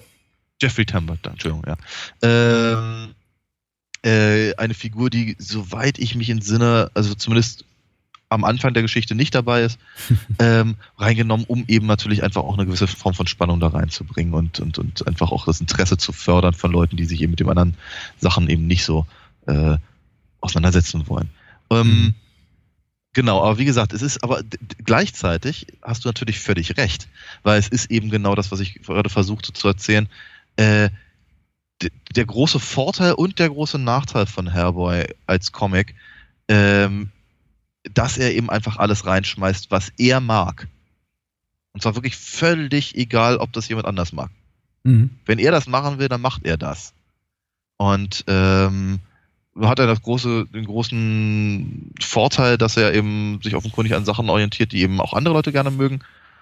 Aber ähm, er ist eben ja, er, wird, er folgt da komplett seinem eigenen, seinem eigenen äh, Empfinden. Mhm. Und das eben nimmt der Film auch durchaus auf. Ja. Was, ähm, wie machen wir jetzt weiter? Äh, der Film hat so viele Reize zu bieten. Wie gesagt, hat mich, hat mich, hat mich positiv überrascht. So eine Sache, die ich jetzt nicht unbedingt erwartet hatte, weil der Film hat jetzt nur zwölf Jahre auf dem Buckel, aber nur also zwölf Jahre sind so im, im, im, im äh, tricktechnischen Gewerbe eine, eine, kleine Ewigkeit. Und wenn ich an die meisten Filme aus dem Jahr 2004 oder Anfang der 2000er zurückdenke, dann haben die sich oft technisch nicht so gut gehalten, gerade wenn es so effektlastige Filme sind. Bei Hellboy fiel mir extrem auf, auch wie, wie, wie, wie, wie, wie sorgfältig äh, Tricktechnik eingesetzt wird im ja. Film. Eigentlich auch, indem man eben auch praktische Effekte mit computergenerierten Effekten auch irgendwie ja. verquickt, was heute äh, eine Kunst oder ein Talent ist, was komplett verschwunden ist. Und was heißt Mann? Ich sage immer Mann, aber wir sollten auch mal den Namen des Regisseurs erwähnen. Also Guillermo del Toro und Mike ja. Mignola, da haben sich auf jeden Fall zwei gefunden. Äh, die passen verdammt nochmal gut zusammen. Und äh, Guillermo del Toro war eben auch mittlerweile zu dem Zeitpunkt an einem Punkt in seiner Karriere, der hat ein wahnsinnig gutes Händchen dafür. Der wusste eben ganz genau, wann steckt man ähm, mhm. Menschen in Kostümen und wann eben nicht. Wann greift man auf Computertricks zurück. Äh, mhm. Allein diese, allein die Figur des Ape Sapien, der Ape von, Sapien ist super, ja. Äh, der von Doug Jones, auch so einem Guillermo del Toro Standard, also mhm. äh, Stammschauspieler gespielt wird und ähm, ja. eben diese, diese computeranimierte Mimik hat und von David Hyde Pierce, glaube ich, gesprochen wird ist eine super Kreatur, die eigentlich so alle, alle verschiedenen Künste, Darstellungsformen irgendwie in sich vereinigt, irgendwie praktische Effekte, Computereffekte, äh, die, die, die, die Gestik eines Schauspielers mit der, mit der Stimme eines anderen und mhm. so einer wirklich sehr, sehr, so, finde ich, im Rahmen dessen, was die Figur leisten kann, sein kann, irgendwie nahezu perfekt ist. Also mhm. wirklich ganz, ganz toll funktioniert. Ganz abgesehen davon, dass sie natürlich auch gut geschrieben ist, die Rolle. Ja. Also einfach, äh, einfach auch Spaß macht. Mhm. Sehr coole Figur ist. Oh ja, auf jeden Fall. Ähm ich mag die Blobs, die am Anfang da aus, aus Rasputins Gesicht kommen. Nochmal, nochmal Stichwort mhm. gutes CGI, weil es gibt so viel schlechtes CGI und ich möchte einfach mal Computer-Trickeffekte, wenn sie gut gemacht sind, loben. Ich mag, wie am Anfang die, die, die, die, die, die, die Augen rausgesogen werden durch ja, dieses ja, Dimensionsportal. Das ist irgendwie, geht wahrscheinlich so an die Grenzen dessen, was du in einem, einem Film mit einer Jugendfreigabe in den USA machen kannst oder ja. was hier in Deutschland so quasi das Äquivalent zu ab zwölf Jahren ist. Aber es ist sehr, sehr hübsch. Und dann doch irgendwie ein bisschen gruselig, so ein bisschen unangenehm. Hm. Ohne, ohne explizit brutal zu sein. Ja, ja. Hm. Aber genau von diesen Momenten hat er natürlich sehr viel. Ich meine, das ist halt, das ist natürlich einfach ein, ein, äh, eine Sache, die eben der Toro auch auszeichnet. Wir hatten das ja schon, als wir uns über Pans Labyrinth unterhalten haben. Dieses, dieses irgendwie traumhafte in seinen, in seinen, in seinen Bildern. Und natürlich sind auch sehr unangenehme Träume dabei. Ja, und dieser Hang zum Perversen auf jeden Fall. Ja, und ähm, dann aber eben auch gleichzeitig das alles, ich, ich möchte mal sagen, schön mhm. zu machen. Ja. Mhm. Also, äh, so, so, so unangenehm, wie halt manche Ideen halt sind und, und, und manche Figuren, wenn wir uns irgendwann mal über den zweiten Hellboy unterhalten, da, haben wir das noch ein bisschen mehr, weil es irgendwie alles noch ein ich habe so das Gefühl, es war noch kultivierter mhm. als jetzt hier nur im ersten äh, Film. Ähm, aber wie gesagt, dieser, das, das, das ist eben, äh, das ist nicht jedermanns Sache, glaube ich. Mhm. Aber ich glaube, wenn es einen trifft, dann, dann ist es eben, es berührt eben auch auf irgendeine ganz komische Art und Weise. Es ist eben nicht nur einfach, also auch gerade zum Beispiel ähm, Samuel, Samael ist eben nicht einfach nur irgendein, irgendein Schlabber Monster, das irgendwie dazu da ist, irgendwie kaputt gemacht zu werden im Laufe des Films, äh, sondern man, man, man baut eben als, als Zuschauer eben auch durchaus eine gewisse Form von Beziehung zu diesem Viech halt auf und finde das halt ja. irgendwie, ist einfach, das ist eine ernstzunehmende Bedrohung. Und ich glaube, das liegt eben auch durchaus daran, du hattest ja gerade einfach, ich paraphrasiere es einfach gerade nochmal, soweit es mir möglich ist, einfach äh, gut gesagt, ähm, einfach dadurch, dass das eben das Vieh, wenn es eben läuft, CGI ist und wenn es in Großaufnahme ist, ist offenkundig halt ein, ein Animatronic. Mhm. Oder ein Typ mit, mit, mit, mit einer Handpuppe. Ähm, und auf die, Handpuppe, ja, ja, ist mhm. ja und, ähm, und, und auf die Art und Weise funktioniert das eben sehr, sehr gut, sich eben auf diese Figur auch einzulassen. Mhm. Ähm, und ich, ich muss ja immer sagen, du hattest auch Krönen erwähnt oder Cronen oder wie man ihn auch immer aussprechen möchte. Äh, ich ich finde ihn ja ehrlicherweise in seiner Nazi-Uniform um einiges gruseliger. Ja. Wenn der am Anfang auftaucht, dachte ich mir, also, boah, ey. also das, das ist doch mal wirklich, also einfach ein, ein, auch ein, ein, ein, ein Fiesling von einer, einer, wie soll ich sagen, einer Qualität, wie ich ihn ehrlicherweise nicht mehr gesehen habe, irgendwo zwischen äh, Darth Vader und den, weiß nicht, Raiders of the Lost Ark Nazis. Ja. Ähm, später, wenn er dann, wenn, wenn wir dann in der Jetztzeit sind, finde ich, verliert er ein bisschen an, an, äh, an äh, Qualität, weil ich das Gefühl hatte, dann ist er ehrlicherweise noch ein bisschen Darth Maul. Ja, Und er tut einem ja auch so ein bisschen leid, weil ihm wurde schon übel mitgespielt. Ich, kann, ich, ich, ich weiß nicht, werden, werden die Hintergründe für den Film erwähnt, warum man ihm die, die, die Lippen und die Augenlider abgetrennt hat? Naja, äh, pf, ähm, das war wohl, also offensichtlich hat man ihm nicht übel mitgespielt, sondern er selber. Also ich glaube, glaube äh, Broom sagt ähm, äh, Surgical Addiction. Mhm. Also der oh, ist irgendwie, ja. was uns auch eine wirklich unangenehme Vorstellung ist, nebenbei erwähnt. ja. Ähm, hm. Es, ich finde den äh, an, an, Cronen und an einigen anderen Stellen des Films sieht man irgendwie auch ganz gut, wie sich, wie sich Del Toro Stil so ein bisschen ent, äh, äh, äh entwickelt. Also ich glaube auch so die, die, die späten 90er, frühen 2000er war, waren auch so eine Zeit, wo er zu sich selber gefunden hat. Und ich glaube, so, so von Kritikerseite und Publikumsseite war so Pans Labyrinth dann wahrscheinlich so sein, sein ultimativer Erfolg, weil das war, ja. ich, so der erste Film, der durch die Bank von allen gelobt und geliebt wurde. Mhm. Äh, und, und Hellboy 2 wurde auch noch mal mehr geliebt als der erste Teil. Und äh, ich mag darüber jetzt irgendwie erst urteilen wollen, wenn wir den tatsächlich auch mal im Podcast besprechen. Aber ja. ähm, ich habe ihn schon gesehen, aber es ist so einige Jahre her. Äh, ich ich, ich finde es irgendwie, in Kron kann man gut, gut etablieren, äh, gut auch, auch sehen, wie er, wie er so zu seinem Stil findet, weil vieles, mhm. das ich, äh, was man Hellboy, Hellboy sieht, ist auch aus, aus Designs erwachsen, an denen er sich probiert hat, oder an Tricktechniken, an denen er sich probiert hat in Blade 2. Er hat auch, glaube ich, so, so ziemlich die Hälfte der Besetzung von Blade 2 auch irgendwie in Hellboy mhm. mit rübergenommen. Ich meine, Perlman war schon dabei, Doug Jones war schon dabei, der, der Typ, der Rasputin spielt, war auch schon in, in Hellboy äh, zwei mit, mit, mit dabei. Und, ähm, Blade. Ich, nicht Blade. Ähm, bitte? Du hattest gerade gesagt, äh, der Typ, der Rasputin spielt, war auch schon in Hellboy 2 dabei. War auch schon in Blade 2 dabei. Entschuldigung. Entschuldigung. Äh, ich glaube, der, der, der, der Herr ist ungarischer oder, oder tschechischer Herkunft, ich bin mir nicht ganz sicher. Aber ja. man sieht eben auch so einige Designs, also zum mhm. Beispiel mhm. äh, die, das eben von Crone ohne, ohne, ohne Kostüm, was ich dann auch später in Pans Labyrinth, in diesem mhm. äh, Monster, was äh, unter, unter Tage lebt und keine Augen hat, eben so ein bisschen wiederfindet. Ja. Auch Doug Jones, genau. Und äh, wir hatten ja auch damals schon bei Pan's Labyrinth so darüber spekuliert, oh, inwieweit und ob Mike Mignola da auch involviert war, der glaube ich namentlich nicht genannt wird, aber. Nein, aber es ist ziemlich deutlich, würde ich denken. Abgefärbt hat, möchte man mal sagen. Ja, ja, ja, auf jeden Fall. Also, ähm, also, als ich, als ich die Sachen sah aus, aus Pan's Labyrinth, war mir völlig, völlig bewusst, dass, dass, äh, dass, dass Mike Mignola in irgendeiner Form dabei war.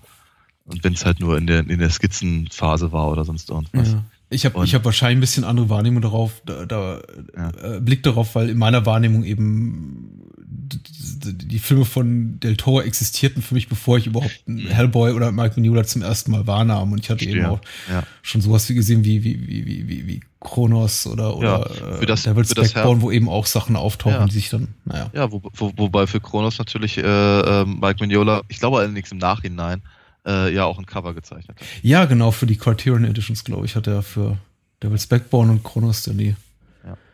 Cover-Designs gemacht, die sehr gut passen. Ich meine, ich finde auch gut, ja. dass sich die, die, die, die beiden gut verstehen. Insofern würde ich mir natürlich auch wünschen, dass sie, dass es dann irgendwann doch nochmal ein Hellboy 3 gibt, wobei das, glaube ich, mittlerweile von allen Beteiligten noch ausgeschlossen wird.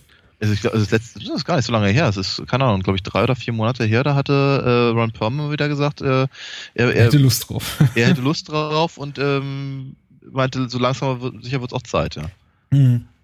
Das ist ähm, richtig. Ähm, ich glaube, Ron Perlman ist jetzt mittlerweile auch Anfang 60. Ich glaube, er ist sogar drüber. Ja. ja. Also, ich meine, ich hatte, hatte ihn das letzte Mal äh, logischerweise in Sons of Anarchy gesehen und mhm. da kann man halt zugucken, wie er, wie er älter wird. Aber ja. Hey, er hat fast Geburtstag. Nächste Woche wird Ron Perlman 66. Siehst du, sag ich ja. ja genau. Ja. Nee, aber ähm, ja, sicherlich. Das, das, das, das passt halt gut zusammen und ich sehe natürlich auch ehrlicherweise ganz viel äh, Abweichungen natürlich von mhm. den, von den äh, Comics und eben wird, ich hatte ja gerade schon auf den Plot, äh, bin, bin ich ein bisschen eingegangen, um, aber eben auch natürlich auch in den Designs und ich denke, das ist eine ganz, ganz clevere Art und Weise, weil sie eben natürlich äh, auf die Art und Weise es schaffen, äh, dass sehr, sehr abstrakte von, von Mike Mignolas äh, Arbeit eben in ins, ah, ins Filmische ja. zu übertragen halt, ne? Und das ist gar nicht so einfach, würde ich denken. Ich meine, äh, wenn man sich halt sonst so und ich, ich, ich finde es immer ein bisschen schwierig. Fand, also Hellboy ist eine Comic-Verfilmung, aber irgendwie, irgendwie äh, traue ich mich immer nicht so, den, den Film im gleichen Atemzug zu nennen, wie eben zum Beispiel die Batman-Sachen oder, oder mhm. eben von mir aus äh, äh, X-Men oder sowas. Eher halt tatsächlich noch im Sinne von Spider-Man, mhm. äh, weil ich eben bei Sam Raimi auch das Gefühl habe, er hat sich halt ernsthafte Gedanken darüber gemacht, wie man eben diese Figur äh, aus dem einen Medium in das andere Medium bringen kann, ohne die alten Fans zu vergrätzen und das aber trotzdem zu, beizubehalten, was, was funktioniert. Mhm. Einzige Problem, was ich halt immer sehe, ist, dass, dass, sie, dass sie die Finger immer nicht von den Kostümen lassen können, weil sie offenkundig der Meinung sind, dass die irgendwie zu albern seien oder so. Und da hast du natürlich bei Hellboy ein echtes Problem. Weil wenn du da die, wenn du da eben dieses, das, das Grund, die Grundstruktur der Figur rausnimmst, dann hast du halt einfach keine Geschichte. Mhm. Und ähm, entsprechend äh, haben sie aber das ganz, ganz clever gelöst, im Prinzip eben die Figur aussehen zu lassen, wie man das, im Prinzip wie man das erwarten würde, wie halt Mignolas Zeichnungen eben äh, in echt aussehen würden. Das ja. ist wirklich ziemlich clever und sehr, sehr cool. Das heißt, also sollte dieses, das, das Abstraktionsvermögen äh, von Mignola äh, über, übernommen in die, in die äh, handfesteren das ist wirklich sehr, sehr gelungen. Mhm. Sehr, sehr cool.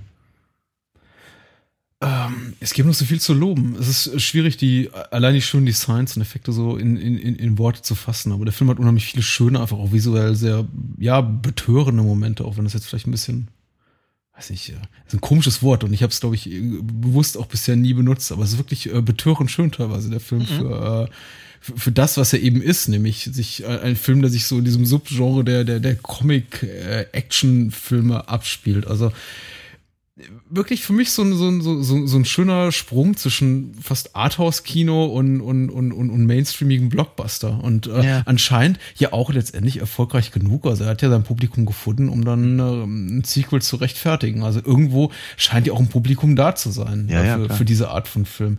Äh, was wiederum eben auch ein Glück, äh, ein Grund ist, der bei mir diesen Frust auslöst, wenn ich auf die, auf das auf den Großteil der, der Superheldenfilme gucke, die wir eben dieser Tage zu sehen kriegen, von denen ich nicht das Gefühl habe, dass sie inkompetent gemacht sind. Ich meine, die sind alle technisch sehr, sehr gut gemacht und auch solide erzählt und geschauspielt und alles.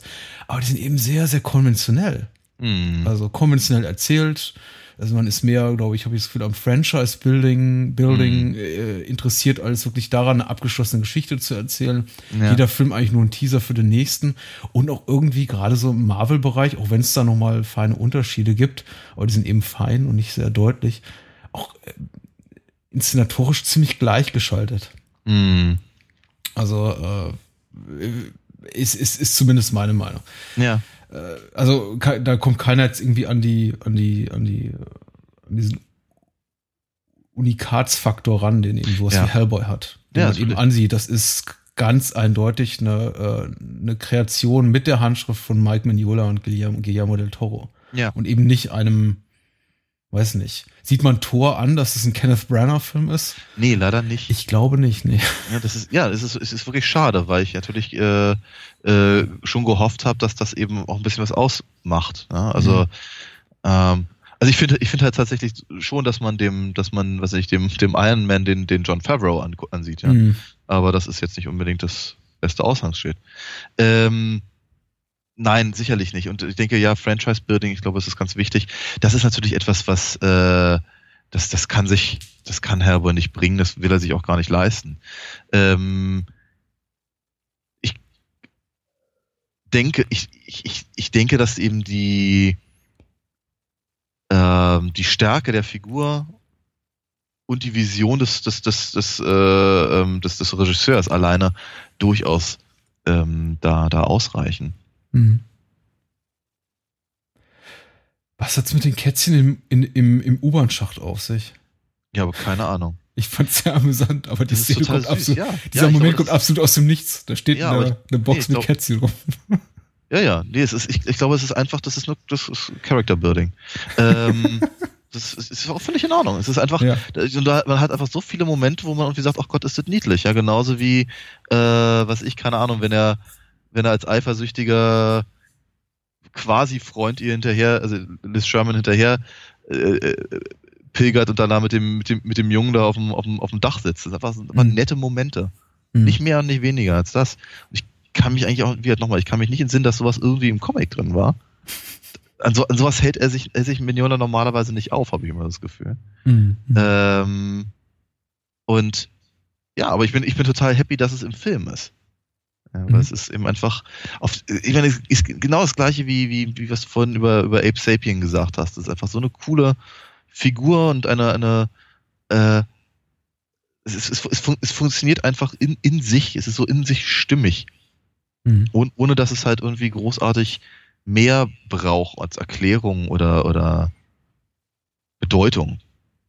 Ja, man könnte ja, hätte ja auch durchaus darüber nachdenken können, ob irgendwie, was ich das, noch das Rätsel um, um, um Ape Sapiens Herkunft irgendwie noch äh, mhm. äh, gelöst wird, aber nö, muss es gar nicht. Warum auch? Mhm. Reicht, reicht völlig. Ja also ich, ich wollte zwei Sachen noch so ein bisschen auch, auch, auch Pflicht, pflichtgemäß erwähnen, weil ich möchte es echt nicht unerwähnt lassen, dass es wirklich auch, auch ein Film hat mit einer, abseits aller visuellen Qualitäten, mit einer sehr, sehr guten Besetzung. Finde ich, mhm. ich, ich finde es irgendwie erstaunlich, was sie da äh, auch, auch Del Toro und, und sein Casting-Team da an, an Schauspielern auf, ausgewählt haben, die für mich eben auch nicht immer so die erste Wahl sind. Und wir haben über Ron Perlman jetzt zur Genüge gesprochen, aber der Film hat eben auch noch weitere Rollen äh, besetzt mit, mit, mit, mit, mit Schauspielern, die man anderweitig kaum sieht in dieser Art von Film, die eben Hellboy ist, nämlich eigentlich ein, ein großes Spektakel. Also Jeffrey Tambor habe ich ja erwähnt, den ich sehr mag, den ich eigentlich immer amüsant finde, allein nur durch seine Präsenz und irgendwas. Mhm. mhm. Ich war aber auch immer ein großer Fan der, der Larry Sanders Show.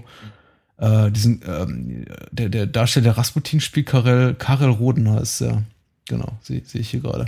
Mhm. Äh, auch super charismatisch. John Hurt ist immer ja. ähm, sehr sehenswert. Und ja, Selma Blair ist, ja. ich weiß nicht, Selma Blair ist so liebreizend und nett und offensichtlich auch eine sehr äh, kompetente, begabte Schauspielerin, die auch sowas wie Intelligenz ausstrahlt, bei aller Liebenswürdigkeit. Ich frage mich, warum die keine fettere Karriere hatte. Ja, vielleicht Oder noch hat. Vielleicht kommt wenn, wenn, du, wenn du dir gerade sehr gut zugehört hast, dann wirst du vermutlich auch erkannt haben. Ja, ähm, ja sie, sie, sie, sie, sie, sie ist nicht komplett konventionell, was ihren Look betrifft, aber. Nein aber, aber was ich sagen, äh, äh, in einer, in, in, einer, in einer Welt, in der in Hollywood Leute mit bitchy Resting Face ähm, Karriere machen, was erwartest du denn da? Bitchy Resting Face. Nee, ist doch so. Aber ja. ähm, nee, also ich, ich, ich fand ich fand sie auch ganz toll, ja, durchaus. Ähm, äh, ich John Hurt, klar, aber John Hurt, muss ich natürlich auch ganz ehrlich sagen, hatte natürlich immer die Verbindung zu Fantasy-Geschichten, mhm. siehe natürlich Alien. Ähm, ja. Und er hat, hat sich halt unglaublich in den letzten Jahren versucht, irgendwie mit, mit Franchises zu verbinden, habe ich immer so das Gefühl. Entweder, entweder die Franchises sind auf ihn aufmerksam geworden, oder aber und einer und einer hat gesagt, du, das ist eine gute Idee, das gibt Geld und und wie deine deine äh, dein, dein, dein Erbe ist sicher oder sowas, dein ja. filmisches. Wenn du, wenn du in Harry Potter warst und in, und, äh, in, in, in Hellboy und in Indiana Jones und ach, was weiß ich denn, wo der noch alles wird. Wobei man, man muss jetzt schon hinzufügen, ich habe ich hab gesagt, der Film irgendwie glänzt auch mit seiner unkonventionellen Besetzung. Also John Hurt jetzt als irgendwie als, als, als älteren weisen Mann zu besetzen, ist ja. nicht unbedingt unkonventionelles Wollte Casting. gerade sagen. Ja, ja, ist, nee, ist, äh, ja Doug Jones, wunderbar. Äh, Marco Beltrami, der, der, der, der Komponist des Films, den wollte ich auch noch erwähnen, weil mir der Score wirklich gut gefallen ja, hat. Und ich möchte damit gleich wieder ein bisschen Wiedergutmachung betreiben, indirekt für, für Aliens, wo wir komplett vergessen haben, James Horner zu erwähnen. Der wirklich einen super geilen, also Aliens hat einen, hat einen hammermäßigen Score, okay. der ganz fantastisch ist wunderbar, finde ich, auf dem ersten Alien-Teil aufbaut. Und da haben wir komplett vergessen, über die Musik zu reden. Also tue ich es jetzt hier. Okay. Äh, Marco Beltrami ist so ein, so ein, so ein, auch so ein Komponist, der viel macht, der irgendwie, den man, äh, dessen Namen man in vielen Credits sieht von Hollywood-Filmen, aber der selten so mit Scores in Erinnerung bleibt, von denen ich sage, ach ja, das war, das war mal richtig, richtig, richtig gut. Aber in dem Fall muss ich sagen, es hat, mir, hat mich sehr angesprochen, weil man gerade so in diesem Subgenre ein bisschen auch manchmal zu, zum, ja, es sind immer so die, äh, immer die gleichen austauschbaren Action-Drums und mm. jeder lehnt sich irgendwie an, an Hans Zimmers Batman-Score, Batman, hier Dark Knight-Scores an. Der übrigens auch äh, gar nicht so gut ist, ja. Ja, der nicht so gut ist und äh, gelegentlich neigt man auch so ein bisschen zum Mickey Mousing und all, all diese, diese Fallen um, um Shift, also Beltrami wirklich ganz gut. Ich fand ihn auch in den, in den stilleren Momenten sehr, sehr gelungen ja. immer. Mhm. Und es ist auch nicht übervertont, was auch leider viele Filme plant. Also, dass irgendwie konstant dum, dum, dum, dum, dum, dum läuft. Ja, ja, ja. Ähm, richtig. also, äh, Del Toro und der ja, wissen auch, wann man die musikseitig die Klappe halten muss. Auf jeden Fall. Zumal, zumal das natürlich auch ganz, ganz allgemein äh, zu, zu Herbert ähm, passt, weil eben die stillen Momente sehr wohl da sind. Hm. Ja, also du hast halt nicht nur die ganzen äh, Action Pieces und ehrlicherweise, ich, ich, ich musste, ich musste ein oder zweimal musste ich an Ghostbusters denken. Jetzt ga- gar nicht, gar nicht, weil es, also nicht, nicht Mhm. wegen des Übernatürlichen oder weil er so unglaublich komisch war, sondern weil ich eben auch das Gefühl hatte, dass bei Ghostbusters eben relativ genau die gleichen Töne treffen. Mhm. Sie wissen halt ziemlich genau, wann sie, wann sie halt einen Witz reißen müssen und wann es halt durchaus spannend sein darf. Also ich meine, ich denke jetzt zum Beispiel gerade, wenn sie eben äh, in dieser, in dieser unter, unter dem Friedhof liegenden, ja, Gruft, äh, Labyrinth unterwegs sind Mhm. und äh, eben hier mit dem, mit, mit, mit Ivan, dem sprechenden Leichnam aus, aus äh, The Coffin, glaube ich, heißt die, heißt die Geschichte ursprünglich Mhm. Mhm. ähm, äh, halt durch die Gegend ziehen und das halt irgendwie auch alles es ist, es ist halt irgendwie, es ist, irgendwie ist es da, äh, düster und, und, und ein bisschen, bisschen, bisschen gothic und all das, aber gleichzeitig hat es eben auch eine, eine Humorebene, die funktioniert und die nicht platt ist.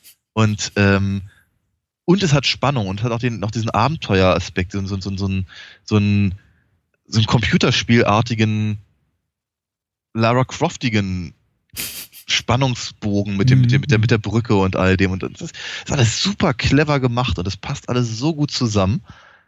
Ehrlicherweise wirkt der Film und deswegen, äh, die, die, deswegen immer meine Vergleiche mit, mit, mit Raiders gerade und eben mit, mit, mit, äh, mit ähm, Ghostbusters. Ich habe eben an, an einigen Stellen so das Gefühl, dass der Film so ein bisschen aus seiner Zeit gerutscht ist. Ja, das Ja, kann eigentlich- sein. Eigentlich ein Abenteuerfilm aus einer Zeit ist, als sie eben so, so, so eine Effekte noch nicht, gar nicht machen konnten. Mhm, mhm, mhm. Ja. Äh, wobei ich eben auch sagen muss, gerade, weil jetzt gesagt hast, ach, da sind jetzt, also die, diese Momente dann in, in, in der Gruft und mit Ivan in diesem unterirdischen, in dieser unterirdischen Festung, ich, das sind immer wieder, da, da sind eben, da, da tauchen für mich so kurzzeitig, nehme ich es dann bewusst wahr, so diese Momente, diese, diese Plotpunkte, an, an denen ich merke, ich weiß jetzt gar nicht so wirklich, wie die da hingekommen sind oder warum. Mhm. Und Mhm. du hast gerade den Vergleich gezogen mit Computerspielen. Dann geht's mir eben oft ähnlich. Ich, ich spiele ein. Spiel wie, weiß nicht, Tomb Raider oder Last of Us oder also ähm, weiß ich nicht, äh, bei Bioshock oder sowas. Und, und also äh, Plot, plotgetriebene Actionfilme oder Abend, äh, Actionspiele oder Abenteuerspiele und habe schon so danach das Gefühl gehabt, eine gute Handlung durchlebt zu haben. Aber wenn mich dann jemand fragt, ja, was ist eigentlich genau passiert? Hm. von A über B nach C, kann ich wahrscheinlich gar nicht mehr so genau darauf antworten. Okay. Aber das spielt dann auch in dem Moment, in dem ich sehe, eigentlich eine untergeordnete Rolle. Verstehe. Hm. Natürlich. Ich, also das will, will damit sagen, ich sehe das jetzt nicht als Problem des Films, äh, Mhm. dass er mir jetzt nicht immer haarklein er erzählt, wie sie da hinkommen, Hm. sondern es einfach auch manchmal reicht, wenn eine Figur sagt, ähm, ich weiß, wo es lang geht. Hm. Ja. Ja. Aber du mit da mehr Vorbildung comicseitig kannst du vielleicht ein bisschen äh, Das- besser folgen als ich. Mag sein, mag sein. Ich habe einfach, ja, ich bin mir gar nicht so richtig sicher. Ich bin, ich, bin, ich, bin mir nicht ganz sicher, ob das wirklich daran liegt tatsächlich. Ich glaube, eigentlich habe ich das Gefühl, dass man, dass man Hellboy ganz hervorragend genießen kann, wenn man die Comics nicht gelesen hat. Ja, absolut, habe ich ja. Ja, Äh, ich hatte sehr viel Spaß. Ich hatte ungefähr hm, zweieinhalb Mal mehr Spaß, als ich erwartet habe. Nein, wirklich, es hat, hat, hat mir große Freude bereitet und ich hatte den zweiten Hellboy noch in sehr warme Erinnerung und immer so das Gefühl gehabt, ja, das ist eigentlich der einzige, das, das ist der Hellboy, den ich mag, weil er noch so ein bisschen mehr del, del, del Toriger ist als der erste, zumindest soweit ich mich an ihn Mhm. erinnern kann. Aber hey, ähm, ich, äh, ja, ich bin happy. Das ist Ich bin schön. happy. Das freut äh, mich. Das, Und äh, damit, damit zu, zurück zum Beginn unseres Podcasts, in dem ich sagte, ich habe selten so viel Spaß gehabt. Das, äh, hat, haben wir beide hoffentlich hiermit belegt nach diesen Genau. 90 Minuten. auf jeden Fall. Viel, viel, viel Spaß mit Ron Perlman und Guillermo de Toro und Mike Mignola, der übrigens nebenbei erwähnt ein wirklich netter Kerl ist. Ich hatte das große Vergnügen, mal äh, neben ihm äh, signieren zu dürfen Mhm. in, äh, in einer, auf einer holländischen Messe. Die hat viel, viel, viel, viel Spaß gemacht und da äh, konnte man immer so ein bisschen rumflachsen. Das ist ein netter Typ, ich mag ihn ganz gerne.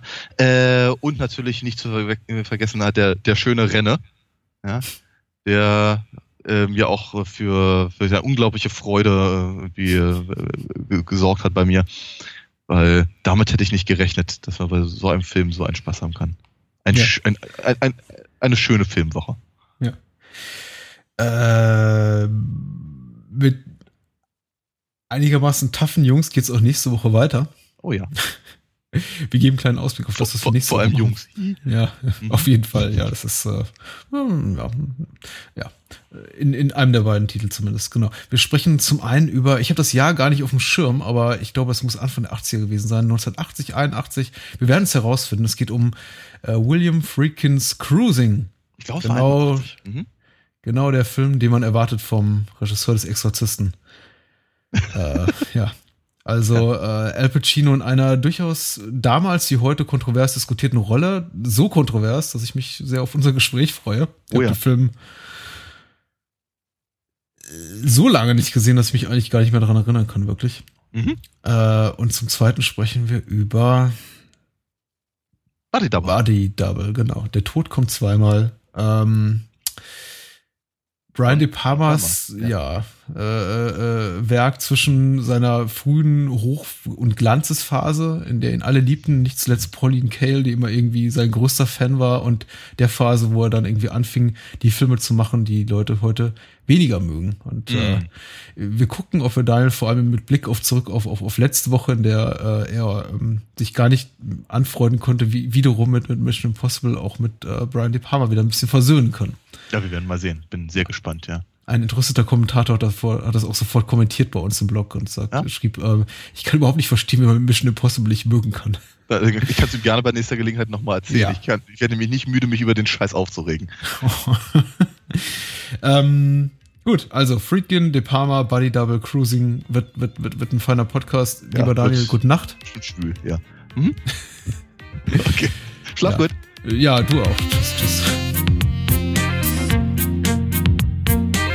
War Bahnhofskino mit Patrick Lohmeier und Daniel Gramsch. Besucht uns unter bahnhofskino.com und schickt Feedback und Filmwünsche an patrick@bahnhofskino.com. Bei Facebook, Twitter, iTunes und über alle bekannten Podcast-Apps sind wir natürlich auch zu finden. Unter alinafox.de könnt ihr Daniels Comics lesen und bestellen. Alina Fox Hörspiele sind übrigens bei Amazon, Audiamo und überall dort erhältlich, wo es etwas auf die Ohren gibt. Natürlich auch im gut sortierten Einzelhandel. Vielen Dank fürs Zuhören und adios! thank you.